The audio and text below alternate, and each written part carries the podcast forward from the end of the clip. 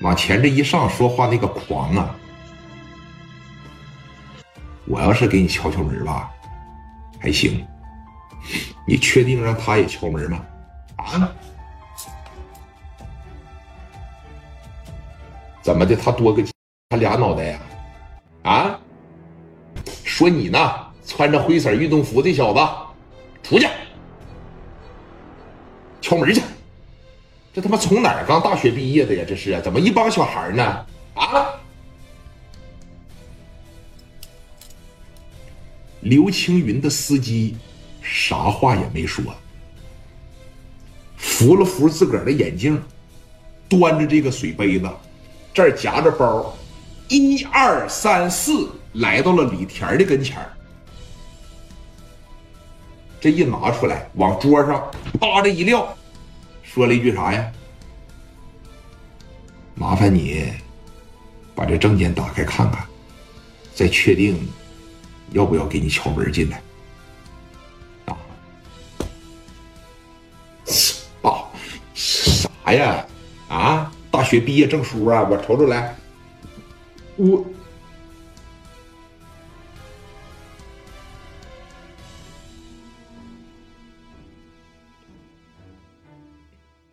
看清楚了吗？啊，看没看清楚？证件这往这一放啊，吴家超在这儿。天哥，啥呀？我瞅瞅来啊！博士后啊，是研究生啊，是怎么的？啊，学学什么专业的呀？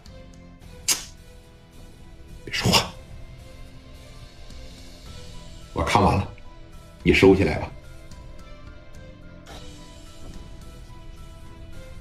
来到了刘青云的后边，刘青云当时在这瞅着他。这现在地方上的市总公司规矩都这么大呀？嗯？拿饭店、拿包房当你们家呀？当你办公室啊？这个地方不就是休闲的吗？这个地方不就是让人吃饭的吗？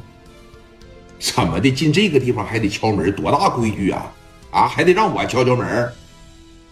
我就进，咱说实话，哎，那个啥的办公室我也用不着敲门啊。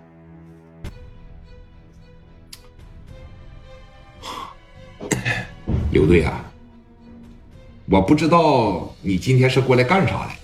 刚一说完这句话，刘青云趴着往这一坐，磊哥站在了刘青云的后边。哪个狂归狂，你记着这么一句话：你分跟谁？跟外人狂，我做我大哥的人设；跟自个儿人狂，那就是个纯纯的 SB。千万不要功高盖主，将来你聂磊就是做多大，甚至说你认识了比刘青云更大大一倍、大两倍、大三倍人的时候，你再回来逢年过节上人刘青云家里边去坐去，你也得说卑躬屈膝的。咱别说卑躬屈膝吧，你也得说稍微欠着点身子跟人握手，因为啥呀？